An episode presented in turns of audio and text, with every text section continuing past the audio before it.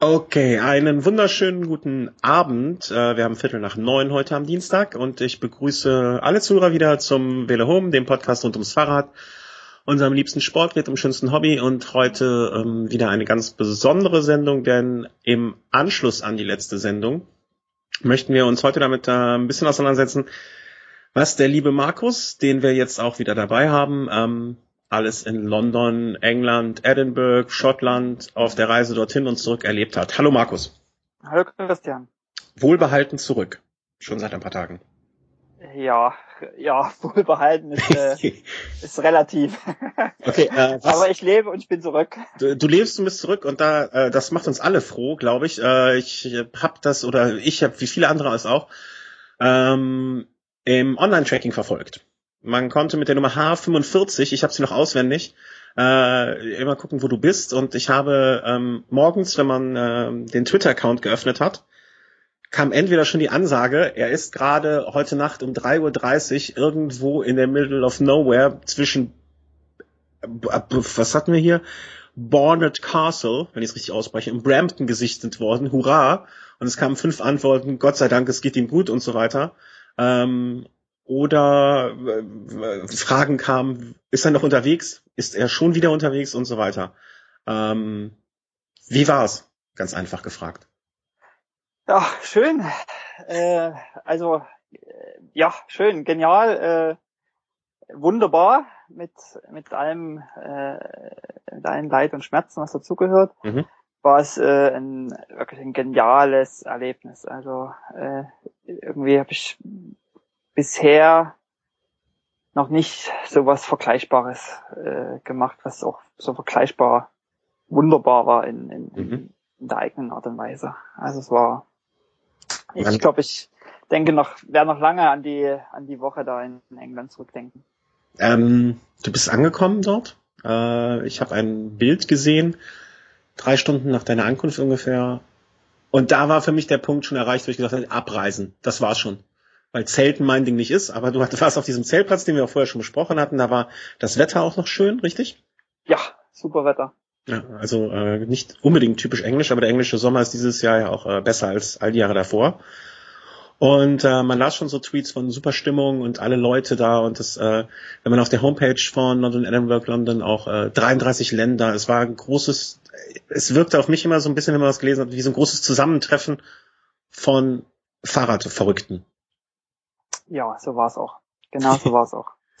Äh, ja, ich bin Donnerstag angereist, äh, habe schon einen ziemlich zeitigen Flug genommen, war ähm, quasi die Vormittag in London, ähm, habe den City Airport gewählt, um nicht irgendwie stundenlang von außerhalb anreisen zu müssen. Mhm.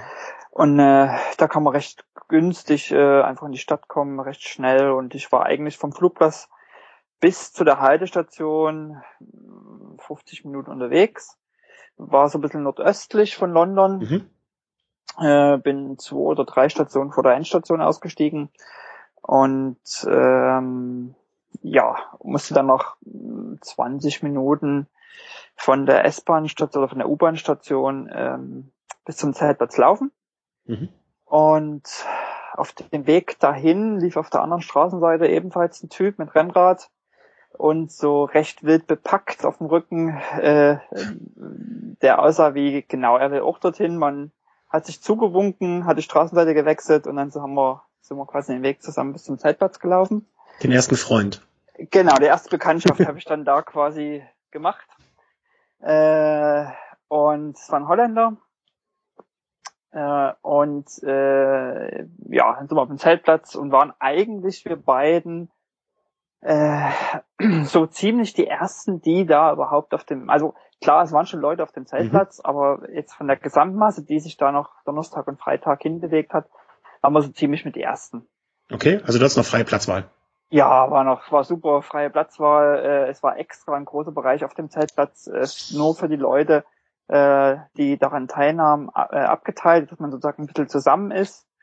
Ähm, ja, und da hat sich dann im Laufe des äh, Donnerstags und Freitags äh, haben sich dann auch ziemlich viele Leute angesammelt, ziemlich gemischt. Ich hatte quasi direkt als Zeltnachbarn links und rechts jeweils Holländer. Mhm. Äh, so der übernächste war dann wieder ein Deutscher und wir vier waren so ein bisschen, ja, haben dann so die, die Tage verbracht eigentlich. Donnerstag, hast Freitag du mit denen auch, hast du mit denen auch zusammen dann die Wasserflaschen gesucht, beziehungsweise die Trinkflaschen? Weil du hattest ja doch was. nee, das habe ich dann alleine gemacht. ja, irgendwas muss man vergessen und äh, also es hätte jetzt Schlimmeres passieren können, als die Trinkflaschen zu vergessen. Es oder? hätte Schlimmeres sein können, als die Trinkflaschen, die noch hier äh, in Leipzig standen. Okay. Genau. Nee, aber das war dann trotzdem doch nicht so einfach. Äh, man will ja nicht, also zur Not hätten sie auch zwei Flaschen aus dem Supermarkt gefahren. Ja. Aber man denkt, man will doch eine ordentliche Trinkflasche und äh, da so am, im Randgebiet von, von London ist jetzt nicht der nächste Radladen um die Ecke und den es gibt, ist nicht unbedingt der bestsortierteste. Da gab's eigentlich nix. Amazon Prime. Im, äh, ja, ja. Zeltplatz, Zelt 5. Genau. Im Intersport gab es auch nix gegenüber und dann habe ich mich mit iPhone-App oder nicht mit App, sondern mit iPhone und äh, der Suche und äh, Garmin-Navigation letztendlich zu einem Fahrradshop, der irgendwie 15, 20 Kilometer weiter in der Stadt lag, äh, hin navigiert. Genau, und habe ich mir noch zwei Trinkflaschen geholt. Das Lustige ist, ähm, ich habe zwei gleiche Trinkflaschen geholt und habe während der Tour quasi dann äh, im Laufe des Sonntages bereits schon festgestellt, dass ich eine der Trinkflaschen mit jemand anders getauscht habe. Okay. Ähm, wahrscheinlich irgendwo beim Wasser befüllen, beim, beim Flasche füllen. Äh, ich hab, ist so eine weiße durchsichtige Flasche ja. und jemand anders hatte eine Rafa-Flasche, auch so eine weiße durchsichtige. Ähm, und irgendwie haben wir das getauscht. Zumindest hatte ich dann plötzlich äh, eine Rafa-Flasche am, am Ja, hast dich hoch, hochgetauscht. ja, naja, der war schon arg gebraucht. Ob das jetzt ein ja, nach oben oder nach unten ist, ja. Hauptsache du warst Aber so schnell ging's. Ja. So schnell ging's, dass dann auch dann so eine neue Flasche weg war. Ja, aber solange du noch Ersatz hast, solange du mit zwei Flaschen. Das waren zwei äh, 750er Flaschen, mit denen du gefahren bist? Genau, zwei 750er, mhm. ja, reichte voll aus. Reichte das reichte voll aus. Ja. Ähm, so, Samstag, Sonntag so ein bisschen äh, akklimatisiert. Freitag, äh, Samstag. Freitag, nee. Samstag, sorry. Und ja, nee, Quatsch, genau, jetzt habe ich eigentlich Quatsch erzählt. Ich bin Freitag angereist und Freitag, Samstag war akklimatisiert, also ja, ankommen und und sich kennenlernen und nicht Donnerstag. Okay. Also Freitag bin ich angereist ja. und Sonntag das Rennen los, genau. Mein Gott, so schnell vergisst man. Ja, wir hatten den Donnerstag noch miteinander gesprochen. Stimmt, genau, ganz genau. Äh, Sonntagmorgen, 7.30 Uhr, Judgment Day. Der Prolog hatte schon stattgefunden, äh, da haben sie ein paar komplett irre, sind von Buckingham Palace zu euch rausgefahren, ist das richtig? Genau, die hatten quasi noch ein bisschen extra am Morgen. Es ging um, äh, jetzt lass mich lügen, um sechs oder so ich glaub, los. 5.30 Uhr, oder? 5.30 Uhr in der Stadt schon los. Und das Problem ist ähm, eigentlich, ich habe jetzt niemanden getroffen vom Zeltplatz, der am Prolog teilgenommen hat, äh, weil man um die Uhrzeit etwas schwierig in die Innenstadt kommt und die Mitnahme von Fahrrädern nicht gestattet ist.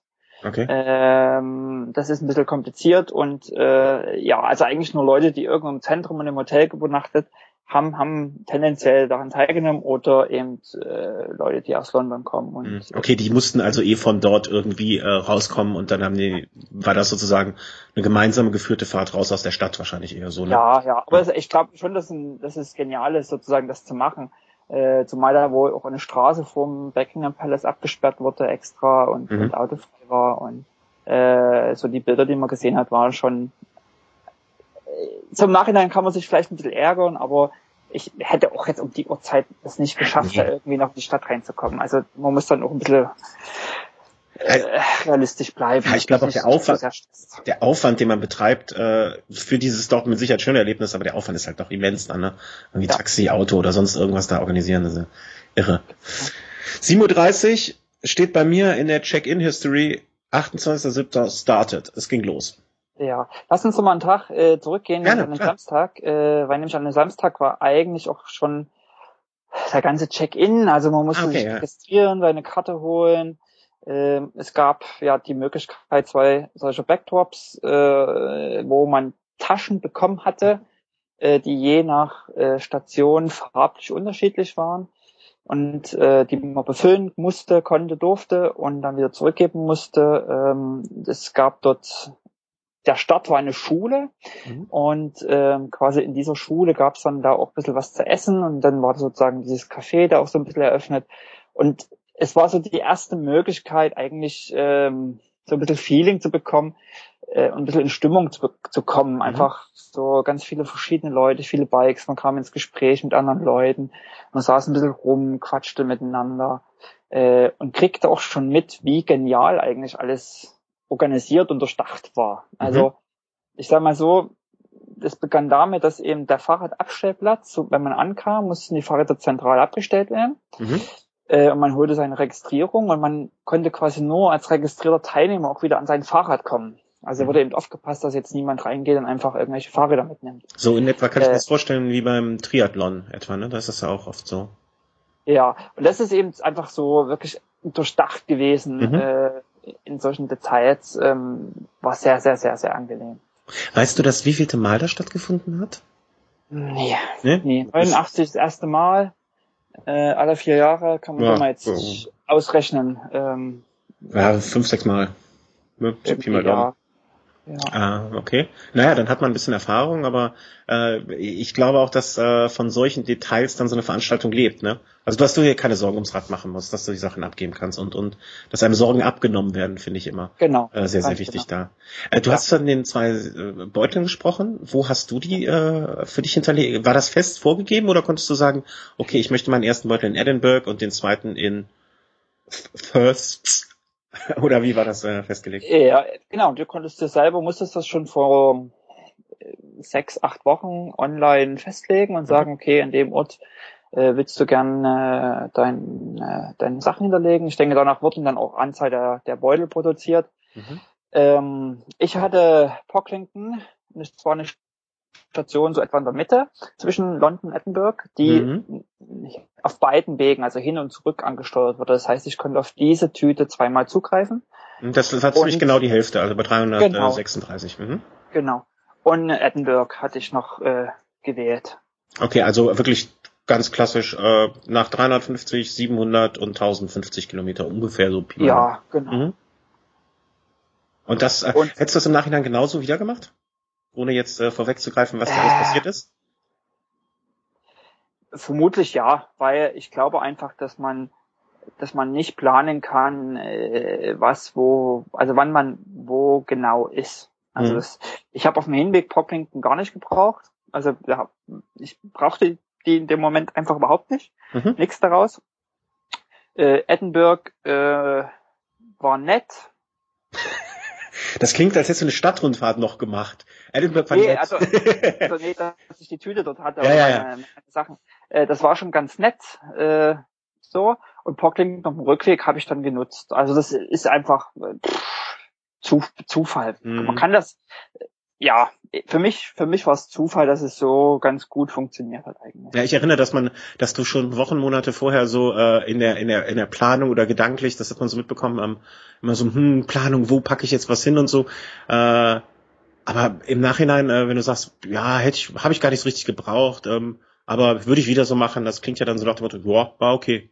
War gut, oder? Ja, das, das, für mich war das so okay. Ich denke, Leute, die vielleicht eher langsam unterwegs sind und quasi äh, das genaue planen können. Also man könnte sich auch einfach sagen, okay, mal Sonntag, Montag, Dienstag, Mittwoch, Donnerstag unterwegs. Das sind fünf Tage äh, und nachts versucht man eher zu schlafen und man teilt einfach die Strecke durch fünf. Dann kannst du das, hast du überschaubare Kilometer. Äh, dann weißt du ungefähr, was ist deine Station am Abend. Dann kannst du das sozusagen also wenn du jemand bist, der sagt, okay, der will nur tagsüber fahren und nachts jetzt eher schlafen und die fünf Tage auskosten, ähm, kann man das sehr besser planen, als wenn man sagt, man will Anziehen. fahren. Mhm. Ja, eigentlich mehr, mehr oder weniger fahren. Also, genau. also ihr dann war montags, äh, sonntags, ich komme auch schon mit den Tagen durcheinander, sonntags morgens, äh, wie war die Nacht vorher? Warst du sehr aufgeregt? Äh, nee, es war einfach, ach, es war warm. Ähm, du sagst, du, du wärst beim, als du gesehen hast, dass wir zelten, ja. äh, schon abgereist. Ähm, ja, ich habe auch lange nicht gezeltet. das liegt auch an mir. Also Zelten ist jetzt nicht so meins. Sag ich ja. mal ganz vorsichtig.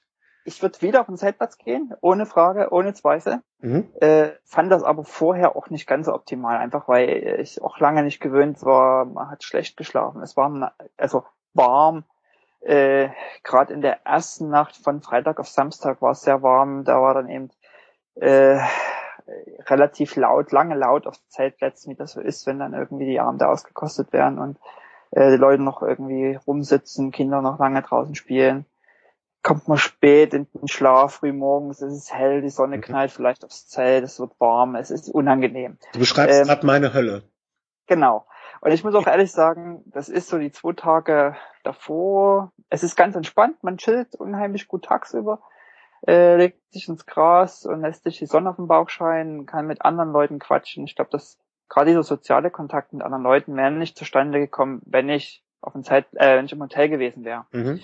Ähm, von daher war das schon ganz toll. Vielleicht ist ein Wohnmobil ähm, ein bisschen komfortabler. Also gerade was das Mhm. Schlafen betrifft, dass man doch ausgeruhter in den Tag startet.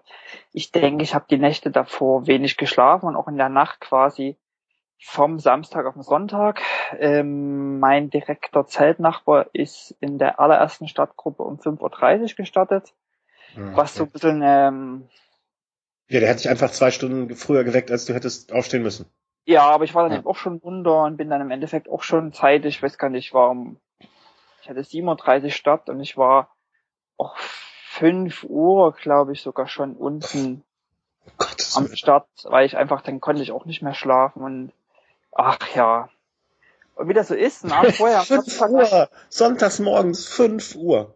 ja, aber dann wird's hell und irgendwie ist das dann eh, es kommt ein bisschen Bewegung auf den Zeltplatz und ach, ich da rumliege, dachte ich, ich gehe lieber runter und frühstücke in Ruhe und hab Zeit und lad noch mal alle technischen Geräte auf und äh, ja, irgendwie mach sowas.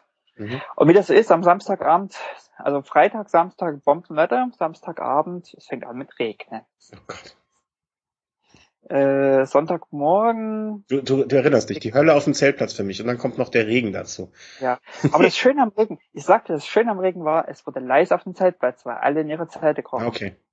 Also das war Ja. wirklich äh, spürbar. Mhm. Ja, und dann halt Sonntag früh raus auf dem, zum Start. Schön gefrühstückt dort. Es war noch bewölkt, aber es zog langsam auf. Es war relativ windig, Rücken oder Gegenwind? Rückenwind. Okay. Also Rückenseitenwind. Mhm. Äh, war so ein bisschen schräg von der Seite, aber eigentlich schon, äh, der Wind war auf unserer Seite diesmal, Mhm. muss ich sagen. Genau. Und dann wartet man, bis es irgendwie 7.15 Uhr ist und dann begibt man sich zum Start. Und dann Startschuss und ab die Post. Ja, es war ja so, war ja eingeteilt so immer in A, B, C, D, E, F, G Gruppen und so Mhm. weiter und so fort. Die, es gab eine Ausnahme, die 5.30 Uhr Gruppe und die zweite Gruppe, die B-Gruppe, startete dann 6 Uhr, aber ab 6 Uhr im 15 Minuten Takt. Mhm.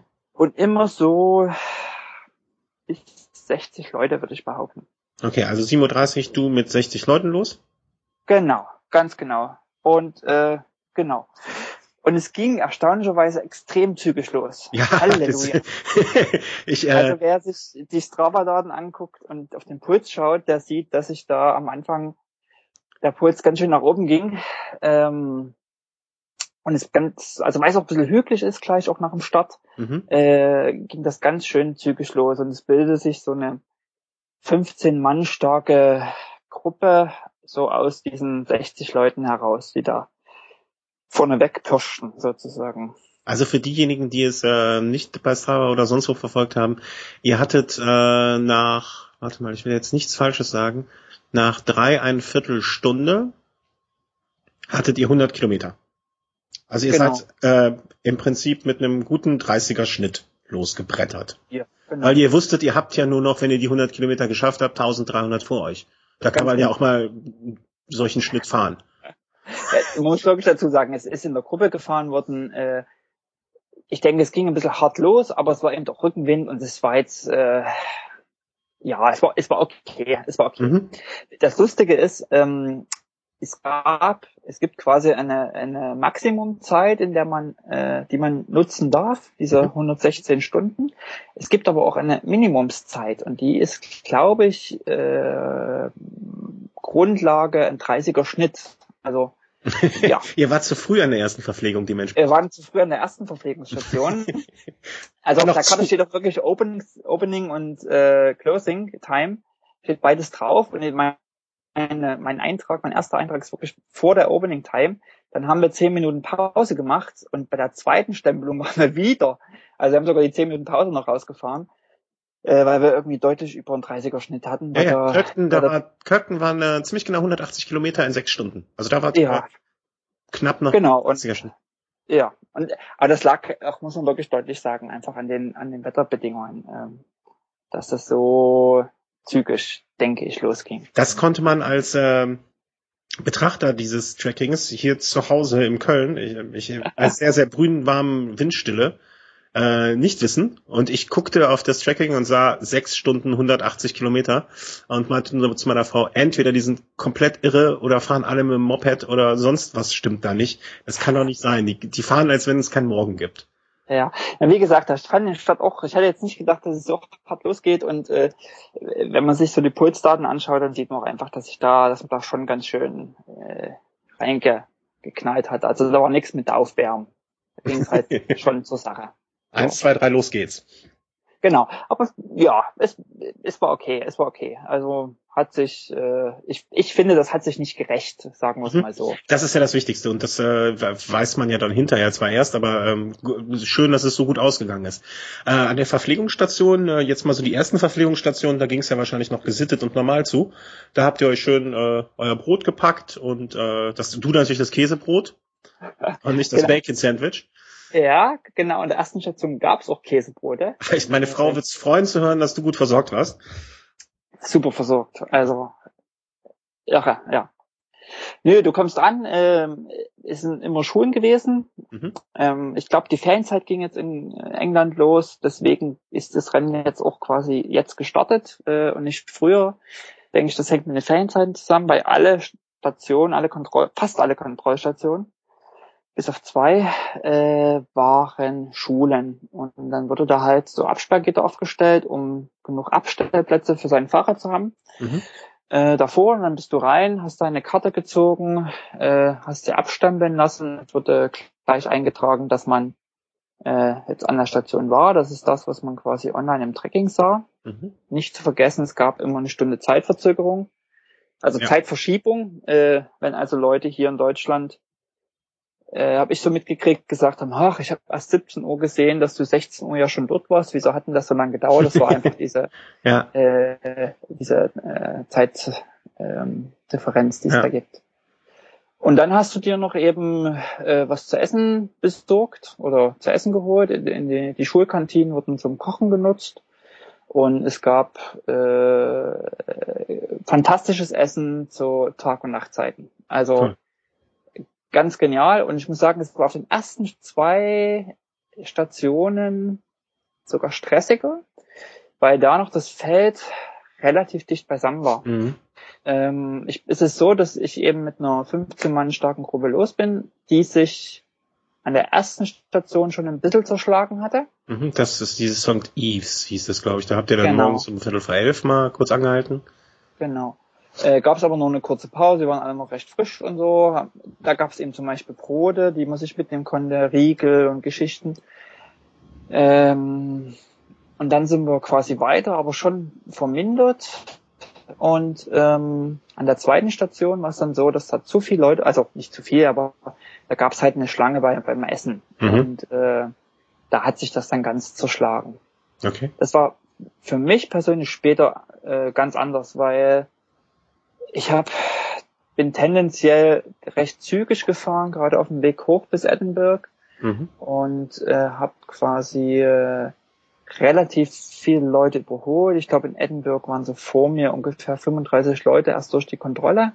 Ach, und da ist einfach niemand. Also da, da triffst du dann irgendwie zehn Leute an der Station und äh, da ist noch gähnende Leere. Also es war dann sozusagen der große Pulk, der dann irgendwie 24 Stunden nach mir dann da so einrollte. Ähm, für die Leute, die es vielleicht nicht wissen und jetzt zuhören, wenn der Markus mit völligem Understatement sagt, dass 35 Leute vor ihm waren, ähm, es sind 1000 Leute gestartet und wenn ich die Information richtig gedeutet habe, 800 äh, ins Ziel gekommen. Das heißt, zu dem Zeitpunkt gehörtest du genau. schon zu dem etwas zügigeren, um es mal vorsichtig zu sagen, wenn du ja. so um die Position 30 bis 40 darum gegondelt bist. Ja, Position weiß ich gar nicht. Mit der Position ist es ein bisschen schwierig, weil natürlich äh, Leute, die auch okay. später gestartet sind, natürlich auch trotzdem noch schneller sein können als du. Aber also du bist ja spät gestartet und äh, du hast die Leute aufgeholt. Also tendenziell warst du sogar noch ja, weiter vorne. Ja, nee, ja, das ist ja jetzt nichts, wofür man sich schämen muss. nee, nee, nee, aber das ist immer ein bisschen gefährlich mit diesen Positionen und, und so. Also ich glaube, das ist ja auch nicht Sinn dieser Veranstaltung jetzt. Äh, genau. um das so ein bisschen einzuordnen, wenn du jetzt sagst, hm, da mussten wir noch mal zehn Minuten warten und da habe ich ein bisschen zügiger gemacht und so. Äh, du warst da schon am, auch wenn es nicht äh, irgendwie so die Idee dieser Veranstaltung ist, gehörtest du jetzt schon zu denen, die zügiger unterwegs waren. Ja, ganz genau, ganz genau. Also zumindest im ersten, im ersten Teil. Mhm. Äh, ja.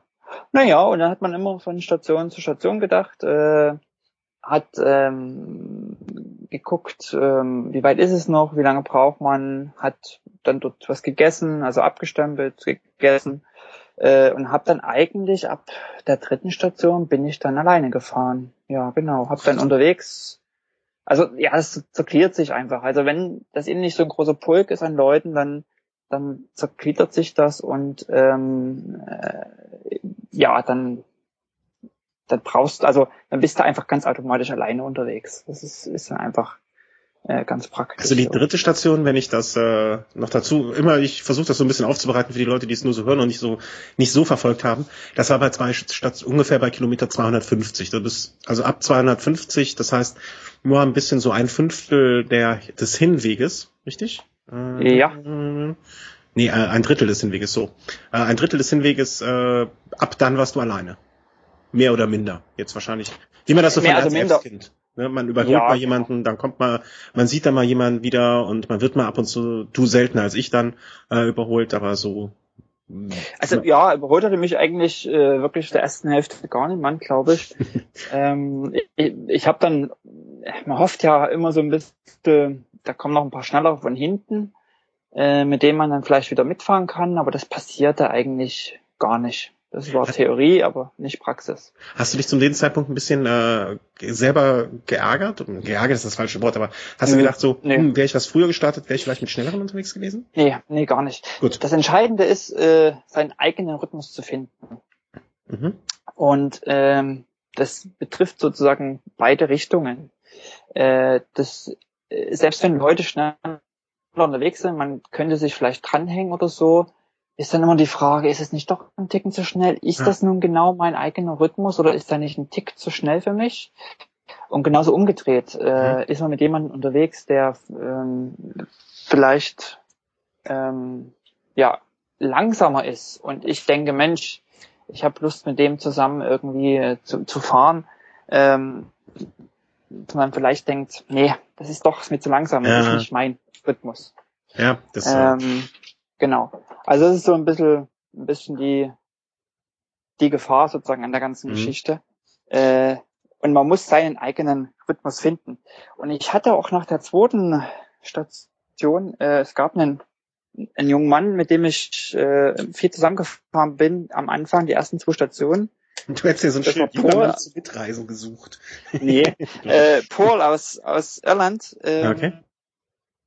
Und äh, der hatte noch in der, in der Woche davor äh, 24-Stunden-Rennen gemacht mit sieben Kilometern solo und war noch nicht ganz so erholt. Und ähm, machte aber am Anfang ganz schön Pace und dann ja, so. er hatte wahrscheinlich die Woche, die Woche danach hat er dann noch äh, irgendwie seinen Marathon gelaufen. Ja, so ungefähr. ja, und war nicht so ganz erholt und der nach der zweiten Pause wollte ich mit ihm eigentlich wieder los. Wir haben es ganz gut verstanden und er meinte aber ganz klar zu mir, Markus, warte nicht, äh, fahr du dein eigenes Tempo. Und wir sind gemeinsam los und ich merkte sofort, dass er, ähm, äh, dass das irgendwie nicht sein Tag war. Mhm. Und bin dann einfach in, einem, in einer relativ äh, dünnen Zeitdifferenz ähm, ähm, dann quasi von ihm weggefahren. Mhm. Ähm, genau. Und das Lustige ist auch, mit Paul bin ich quasi zusammen wieder ins Ziel gefahren. Ach Quatsch. Hat man sich wieder getroffen auf der Strecke später? Man hat sich quasi dann nach Tagen äh, auf den letzten, auf den letzten drei, letzten zwei Etappen, äh, zwei, drei Etappen, zwei, zwei Etappen, äh, haben wir uns dann wieder zusammengefunden und äh, sind dann quasi wieder ans Ziel gefahren. Also er hat sich wieder erholt und äh, Genau, also das war echt sehr, so, der Kreis hat dann geschlossen, das fand mhm. ich echt sehr, sehr, sehr, sehr schön. Das, äh, das äh, komischerweise, auch wenn das jetzt mit solchen Veranstaltungen nicht vergleichbar ist, das erlebe ich auch bei, bei alle möglichen Radrennen, dass man irgendwie am Anfang Leute hat, mit denen man irgendwie zusammenfährt, die dann vielleicht am Berg schneller sind und weg sind oder man selber ist im Flachen dann vielleicht schneller, aber die kommen dann später am Berg wieder dazu, dass man sich dann doch äh, immer relativ ein paar, so ein Trüppchen, so ein paar Leute trifft man immer wieder dann so zwischendurch. Ähm, dass das jetzt auch bei so großen oder Langstreckengeschichten auch so ist, äh, ist natürlich auch eine schöne Sache. Ähm, es gibt halt ganz verschiedene Faktoren, die einfach deine Geschwindigkeit beeinflussen können. Mhm. Also äh, ich finde das sozusagen bei ganz kurzen Rennen so irgendwie 100, 150 sogar noch wahrscheinlicher, dass man sich nicht trifft, weil äh, du musst nicht schlafen, du machst keine Essenspausen und mhm. äh, du brauchst einfach, einfach nur. Also ich hatte dann am, am Ende auch jemanden, ähm, mit dem habe ich mich dann auch am Ziel und am Tag danach noch lange unterhalten, äh, auch ein sehr netter Mensch. Den hatte ich dann halt auf den letzten vier, fünf Stationen eigentlich eingefahren, äh, immer wieder. Und er machte aber kürzere Pausen, fuhr aber wesentlich langsamer als ich. Mhm. Und trotzdem trafen wir uns an den Stationen halt, okay. halt immer wieder. Mhm. Also es ist, da gibt es einfach so viel verschiedene Faktoren, ähm, die das beeinflussen. Ja, das ist äh, ja, das ist gut möglich, dass man sich dann einfach wieder trifft. Eben doch nach, nach zweieinhalb Tagen oder drei Tagen, dass man sich dann wieder begegnet. Mhm. Wann hast du denn das erste Mal ähm, so das Gefühl gehabt, jetzt muss ich mal ein bisschen schlafen? Weil äh, für mich wurde das aus, ah. aus dem Tracking, wurde das ehrlich gesagt nie so richtig ersichtlich. Also ich hatte einmal ähm, so dass äh, ich, ich kann mich an ein sehr schönes Bild von dir erinnern, äh, was du zwischendurch gepostet hattest äh, mit dem mit der Bildunterschrift äh, antizyklisches Fahr Antizy antizyklisches Schlafverhalten. Ja. Äh, zum einen wusste ich in dem Moment, äh, zumindestens äh, der Verstand funktioniert noch sehr, sehr gut, dass du zu dieser Formulierung da noch in der Lage warst. Und zum anderen äh, dachte ich mir, okay, da wird er Ruhe finden, äh, denn du ja. warst relativ alleine in einem relativ großen Raum. Genau. ähm, in den Stationen war es halt meist so, dass dann die Turnhallen ähm, Übernachtungs Platz waren. Und meine erste Mal, also ich sag mal, auf der Station nach Brampton, äh, Bernard Castle, Brampton, das ist die siebte Etappe gewesen. Mhm. Äh, da bin ich dann, die Etappe bin ich gefahren, ich gucke halt nachher von morgens dreiviertel vier bis viertel acht, also mhm. 82 Kilometer. Äh, und da habe ich dann so gemerkt, trotz dass man eigentlich aus der Nacht kam und ins Morgengrauen fuhr und es hell wurde, habe ich einfach gemerkt, okay, also jetzt wäre ich hier zu, äh, zu äh, unruhig oder zu, zu unkonzentriert mhm. äh, und ich muss das Risiko nicht eingehen, da irgendeinen Unfall zu bauen. Mich, mich jagt nicht äh, nix und ich habe gut Zeit und habe mich dann eigentlich viertel acht morgens äh, bin ich angekommen und habe dann was gegessen und mich dann schlafen gelegt. Mhm. Es gab, glaube ich, äh, bei der letzten Paris-Veranstaltung diesen tragischen Fall, wo jemand äh, auf dem Rad wohl eingeschlafen und in den Gegenverkehr äh, gefahren ist, wenn ich das richtig erinnere. Das letzte Ahnung. war oder die vorletzte, ja, da muss es zu so einem, ähm, also das, wovor ich glaube, die ganzen Angehörigen, die Leute haben, die da starten oder Freunde, die man äh, da starten sieht, äh, Angst hat, jemand schläft auf dem Rad ein und stürzt einfach. Ne? Hm. Und der, der Punkt ist halt, ähm, ich habe einfach gemerkt, so meine Beine funktionieren, äh, man findet einen Rhythmus und man tritt und tritt und tritt. Und trotzdem hat man das Gefühl, die Augen fallen zu. Mhm. Also äh, trotzdem, dass der Körper was macht, ähm, äh, ja, merkt man, wird müde und die Augen fallen zu. Und dann hast du dich schlafen gelegt. Genau, dann habe ich mich schlafen gelegt und ich glaube, ich habe denen gesagt, äh, also es ist so, ähm, man legt sich nicht einfach irgendwo hinschlafen, sondern man geht da wieder zu einem Verantwortlichen, der ein großes Schema vor sich hat, wo die ganzen Bettreihen, Matratzenreihen drauf sind und jede Matratze hat noch eine Nummer. Und dann sagt er, okay, du kriegst hier B5. Und dann kannst du dich äh, quasi auf die Matratze B5 legen. Da liegt die Matratze, so eine, so eine aufpassbare Gästematratze und eine, eine ganz einfache Decke zum, zum bisschen zudecken. Mhm. Und dann fragt er dich noch, äh, wann willst du geweckt werden?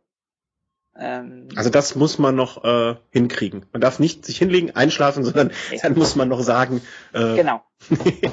ich stelle mir gerade vor, wie ich mich, wie ich da reinkomme, völlig äh, neben der Spur, nur noch irgendeine Matratze, ob B5 oder C3, Schiffe versenken mäßig hinfalle, in ein Wachkoma falle und nichts mehr sagen kann. Ja. Aber das kriegt ihr noch hin. Genau, bevor du dich hinfallen lassen darfst, musst du sagen, wann Nein, sie fallen jetzt nicht hin, sagen sie mir. äh, hat auch einen einfachen praktischen Grund, ist natürlich dämlich, wenn irgendwie, wenn der Saal voll ist und irgendwie alle zehn Minuten irgendwo ein Wecker klingelt, weil die Leute ja, selber sich einen Wecker stellen. Äh, und deswegen gibt's quasi die Verantwortlichen, die dann rumgehen und mhm. denen diejenigen Leute dann einfach zu der angegebenen Zeit wecken. Mhm. Ich glaube, äh, ich weiß nicht, ob das für alle galt, aber ich habe mal bei einer mitbekommen, dass es hieß maximal fünf Stunden schlafen, dass die Betten eben wieder frei wären. Mhm. Äh, ich weiß nicht, ob das für alle Stationen galt oder ob das generell gilt. Äh, aber mir wurde mal die Ansage gemacht, maximal fünf Stunden. Okay. Und wie lange hast du geschlafen? Äh, ich habe immer geschlafen, anderthalb beziehungsweise zweieinhalb Stunden. Und hatte ja ein bisschen Angst, wie das so ist, äh, nach dem Schlaf, nach so einer kurzen Schlafpause, äh, wie das ist, ähm, ob man da wieder richtig in die Gänge kommt danach.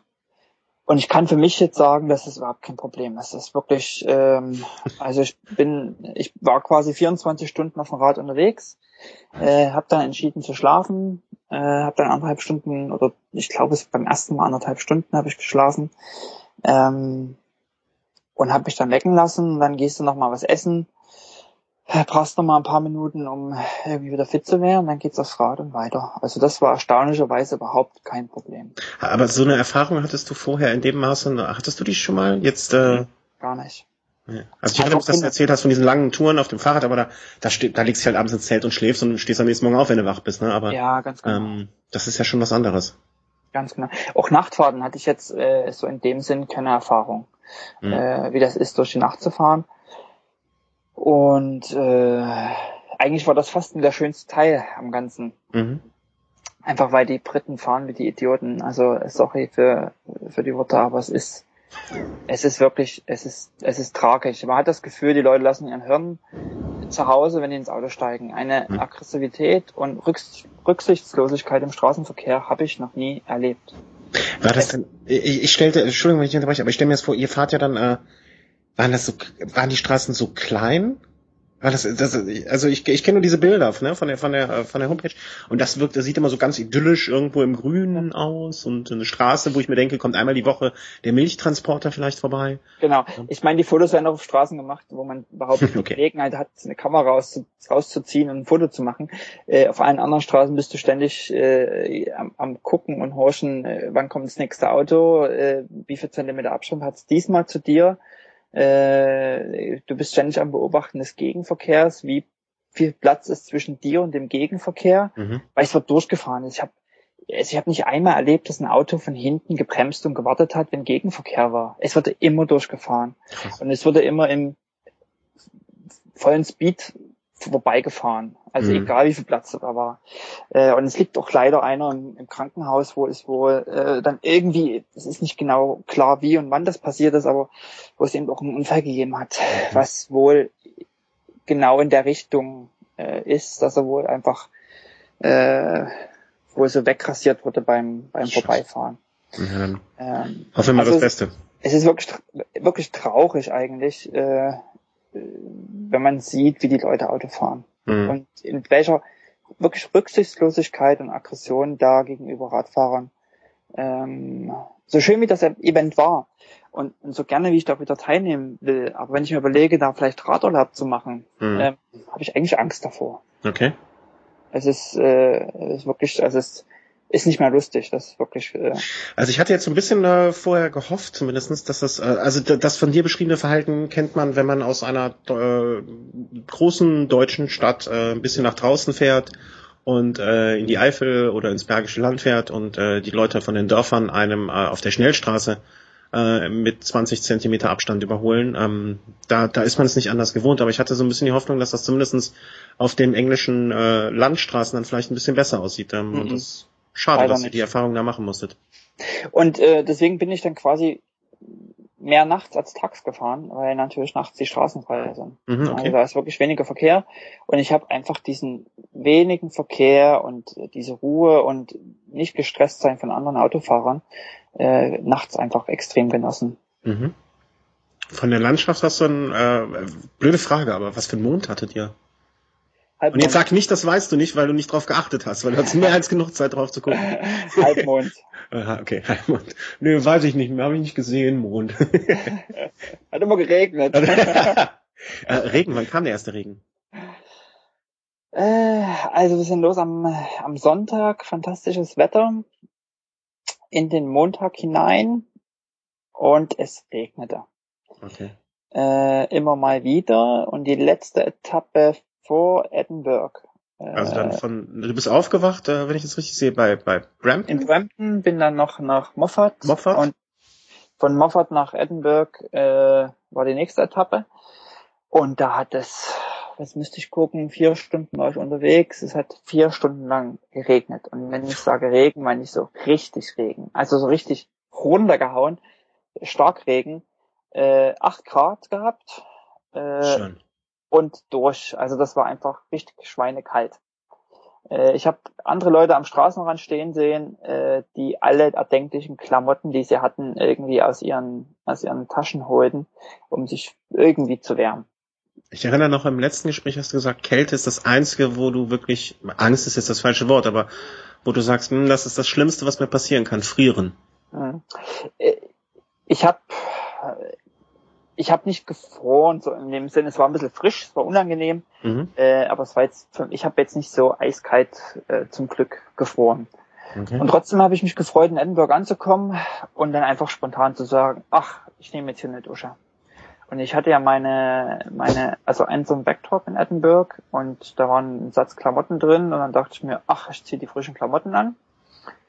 Und dann hatte ich die frischen Klamotten am Leib und dachte mir, ach, ich habe zwar gerade geschlafen, aber mal so in frischen Klamotten nochmal zu pennen, ist doch auch was. Und da habe ich mhm. das einfach gemacht und habe dann noch quasi an dem Montag früh geschlafen und an dem Montag dann am äh, frühen Abend geschlafen. Also mhm. ich bin dann, jetzt müsste ich gucken, ich glaube 22 Uhr in Edinburgh wieder gestartet, war dreiviertel sechs dort und äh, habe dann dort geduscht und was gegessen, dann geschlafen und wieder um zehn, abends um zehn quasi wieder los in die Nacht hinein.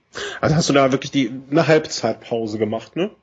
Kann man schon so sagen. Du? Also in, ganz in Ruhe entspannt. Äh, hast du da, hast du da für dich so so so ähm, kräftemäßig auch irgendwie so das so ein Gefühl von Halbzeit? Hast du da gemerkt was oder hast du gedacht, boah, ist ja alles super? Nee, also eigentlich äh, habe ich mich wirklich ähm, wirklich super gefühlt. Also äh, meine Beine kräftemäßig äh, haben bis zum Schluss funktioniert. Äh, also wirklich ganz unproblematisch. Unfassbar. Erstaunlicherweise. Also ich hatte einfach für mich so, denke ich, einfach durch das viele alleine fahren, einen guten Rhythmus gefunden. Und das hieß dann eben, äh, ja, gewisse Ausgeglichenheit zu haben. Und wenn man sich die Pulswerte anschaut, sind auch die Pulswerte später einfach alle in Zone 1 und 2. Mhm. Äh, also man fährt in dem ziemlich gegen Puls und man tritt und findet seinen Rhythmus. Mhm. Äh, Zuhörerfrage. Ich, ich schmeiß jetzt einfach so eine ein. Ja, ja. Äh, Verdauung. Äh, ich würde jetzt im weitesten Sinne Ernährung, Verdauung. Du hast dich ja normal ernährt. Mit normal meine ich das, was du sonst vielleicht, also nicht vielleicht, was du sonst auch zu Hause gegessen hättest, aber so genau. alltägliches Zeug, nicht irgendwelche ISO-Kram, jetzt ISO-Getränke vielleicht, aber nicht nur Gels und äh, Riegel und so weiter, solchen Quatsch.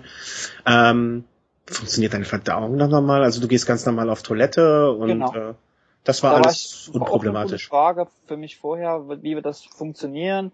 Äh, kriegt man irgendwie Durchfall oder kann ja. gar nicht mehr aufs Klo gehen und, und so. Hat alles ganz normal funktioniert, erstaunlicherweise äh, ohne jegliche Probleme. Ich hatte zwischendurch mal, das war dann aber am zweiten Tag, hatte ich so eine Phase, ähm, ich hatte immer das Gefühl, Durst zu haben, mhm. habe also immer getrunken und musste dann aber irgendwie noch eine Stunde anhalten und pinkeln. Ähm, ich habe einfach zu viel getrunken mhm. und das hat sich dann quasi eher negativ ausgewirkt. Mhm. Ähm, und habe dann wirklich mal gesagt, okay, stopp jetzt, höre ich mal auf mit Trinken.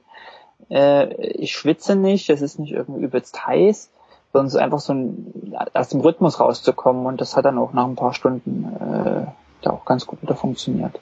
Okay. Aber ansonsten hat das äh, erstaunlicherweise alles ganz gut äh, funktioniert, ja. Also dein Körper ist auf äh, Langstrecke ausgelegt, sozusagen.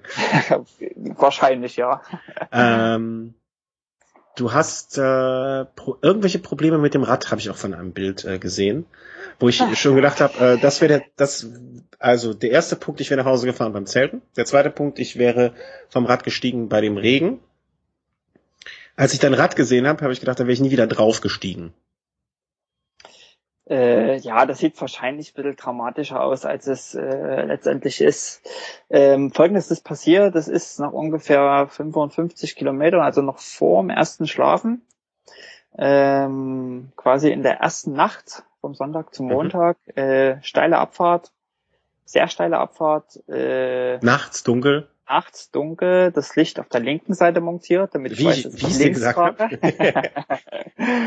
äh, Rechtskurve und es natürlich ist dann rechts eher weniger ausgeleuchtet und ich war einfach zu schnell äh, und rauschte in ein äh, ziemlich großes Schlagloch rein. Mhm. Äh, so es hat so gerumst, dass es mir sogar meine Trinkflasche aus meinem recht festen äh, Flaschenhalter äh, rausschmiss auf die Straße und äh, das Hinterrad stand schief. Und ich dachte, ach du Scheiße. Also ein, ein Schrei durch die englische Wildnis, mein Yankee. Nö, ich hab nö, das nicht, aber irgendwie, äh, ja, irgendwie war, war schon ein bisschen erschrocken. Mhm. Aber was willst du machen? Man musste einfach Taschenlampe rauskramen, die ich mit hatte, äh, Flasche einlesen und Rad inspektieren, also ja, inspizieren, anschauen, mhm. gucken, mhm. was ist passiert. Hab das gar nicht so richtig erst begriffen, was da passiert ist und hab dann aber gesehen, also es, irgendwie das Rad stand schief, aber es eierte auch nicht und irgendwie war das irgendwas ganz komisch und sah dann, ähm, dass an, also ich habe Hinterbaustreben aus Carbon und mhm. das Dropout, also dort, wo das Hinterrad dann eingehangen ist, ist aus Aluminium und das ist quasi in diese Carbonstreben hineingeschoben mhm. und verklebt. Und da hat sich auf der einen Seite, nämlich auf der linken Seite, äh, also nicht dort, wo die Kette ist, sondern auf der anderen Seite, hat sich die, der Kleber dann gelöst, äh, die Klebstelle gelöst und das Dropout ist rausgerutscht. Okay. Äh, also ist das gebrochen gewesen oder sonst genau. so eine, dieser Kleber war einfach. Genau. Durch. Und sozusagen, was ich nicht mehr machen konnte seitdem, ist äh, im Stehen fahren, Wiegetritt machen, weil sozusagen mhm. damit immer die Zugkräfte auf diese Strebe zu groß wurden, der Dropart rauskam, das Hinterrad blockierte. Mhm. Und ich musste recht vorsichtig im Sitzen weiterfahren. Äh, hab mir dann äh, einen erstbesten kleinen Stein gesucht, den ich als Hammer verwendet habe, um in regelmäßigen Abständen so aller 20, 25 Kilometer anzuhalten und das Dropout wieder in die Carbonstrebe, äh, weil es ging doch ein bisschen straff rein, äh, reinzuschlagen. Aber die Zugkräfte sind doch sehr groß und sobald du irgendwie mal ein bisschen antrittst, ähm, ziehst du es einfach auseinander und wieder raus. Mhm. Und so musste ich einfach äh, immer wieder anhalten, das reinschlagen und habe dann äh, eigentlich, jetzt muss ich gucken, erst an der, ich bin zwei Stationen sogar habe ich übersprungen. Ich musste erstmal irgendwie überlegen, wie kann ich das fixen mhm. und kam dann eigentlich letztendlich erst in Crampton auf die Idee, äh, dass man das ja mit Kabelbindern versuchen könnte zu fixen. Äh, es wird dann hell. Hatte zwischendurch mal die Idee, einen Laden zu suchen, wo ich zwei Komponentenkleber bekomme, aber dann hätte es mit dem Aushärten wieder lange gedauert. Mhm. Äh, und die Kabelbinder-Idee war eigentlich äh, eine ganz gute. Ich also es, es, es sah spektakulär aus. Ähm, ja. Aber jetzt, jetzt, wie du es so beschreibst, äh, wie gesagt, durch, die, durch das Bild, was ich gesehen habe, äh, war für mich nicht ganz nachvollziehbar, was genau passiert war. Also es hätte alles möglich sein können. Aber so wie du das erklärst, äh, mit dem Kabelbinder hast du wahrscheinlich das Dropout dann einfach äh, festgezogen, reingezogen. Genau. Und dann noch mal ein paar Mal ein paar Kabelbinder drum, damit es fest sitzt. Ja, Genau. Und äh, das Problem ist halt, dass die Kabelbinder sich, also es ist ja Plastik und es dehnt sich einfach. Und die Kräfte sind schon so stark, dass äh, das Dropout, äh, wenn ich antrete, da trotzdem irgendwie ein Zentimeter rauskommt und das Hinterrad sich einfach querstellt. Mhm. Äh, das hieß, also Wiegetritt war seitdem einfach nicht mehr möglich. Das mhm. war einfach gegessen. Ich musste Anstiege äh, entweder am Sitzen fahren und wenn das nicht ging, bin ich auch gelaufen. Also das war war dann eben auch einfach Pflichtprogramm. Okay. Äh, bei ein paar kurzen Anstiegen, die recht knackig waren und da gab es schon vier, fünf Stück, äh, die musste ich einfach laufen, weil es mit dem Rad nicht mehr ging. Mhm. Aber es war zu fahren. Ich denke, es war auch sicher. Ich hatte irgendwo mal geschaut, Topspeed dann 85, äh, trotz des Schadens. Das hast ähm, du deiner Frau auch schon erzählt oder hört sie das jetzt äh, vielleicht hier das erste Mal? Die hört das glaube ich das erste Mal. und äh, ich sag mal, man gewinnt ein bisschen Vertrauen auch in die ganze Geschichte. Man fährt einfach vorsichtiger, man fährt dann nachts auch ein bisschen vorsichtiger. Äh, man will nicht unbedingt nochmal durch ein Schlagloch rauschen, weil natürlich jetzt viel mehr Kräfte auf der einen Seite, die eine Seite hat natürlich viel mehr Belastung abbekommen, die noch existierende Verbindung. Mhm. Und ich hatte jetzt keine Lust, dass die mir auch noch wegknallt. Ja, klar. Äh, ja, und aber es hat gehalten. Ich weiß mittlerweile auch, mit was ich klebe. Ich habe ja in, einem, in Leipzig in einem im BDO in einem Radladen nachgefragt und dort hatte ein äh, einer, der dort arbeitet, genau das gleiche Problem äh, dass ihm die Verbindung Carbon-Aluminium äh, sich gelöst hat. Mhm. Und er hat mir einfach gesagt, ich soll Uhu 300 Endfest, ja, Endfest, Endfest. in grün äh, verwenden. Das ist wohl das Beste, was man da jetzt so, auch so ein Zwei-Komponenten-Kleber, was es äh, da gibt. Es gibt zwar noch in Blau, aber das wäre dann wohl nicht die ganz super Variante. Mhm. Also Uhu 300 Endfest in Grün. Kann ich wohl empfehlen. Habe ich jetzt gekauft. Und wenn ich jetzt die Tage zurück bin in Norwegen, werde ich das dann nochmal kleben. Endfest wird dann auch, glaube ich, der Titel dieser Sendung heute werden. Endfest in London. genau.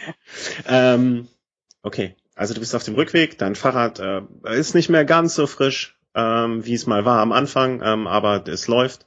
Ja. Ähm, du hast deinen Tritt gefunden, Edinburgh hinter dir gelassen. Du kennst die Strecke ja jetzt aus der anderen Richtung schon. Mhm. Und dann ist Zeit, dass sich dein Körper dann doch mal irgendwo meldet und die Achillessehne macht's.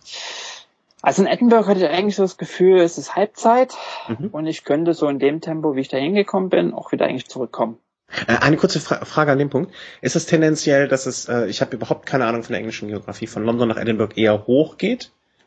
Äh, insgesamt, also hast du einen Höhenunterschied oder ist das ungefähr gleich? Also dass du jetzt nicht sagen kannst, wenn ich in die Eis... Dann nur bergab. Ja? Nee, das keine Ahnung. Boah. Okay. Mhm. Ich habe mir das Höhenprofil auch nicht angeguckt. Äh, manche, manche anderen wussten, ja, jetzt kommt mir irgendwie die Etappe mit den Bergen. Es ist mir, war mir völlig egal, äh, ob ich das vorher weiß oder nicht. Mhm. Wir müssen das alles fahren. Also und manchmal ist es ganz gut, auch nicht zu wissen, wo man lang fährt.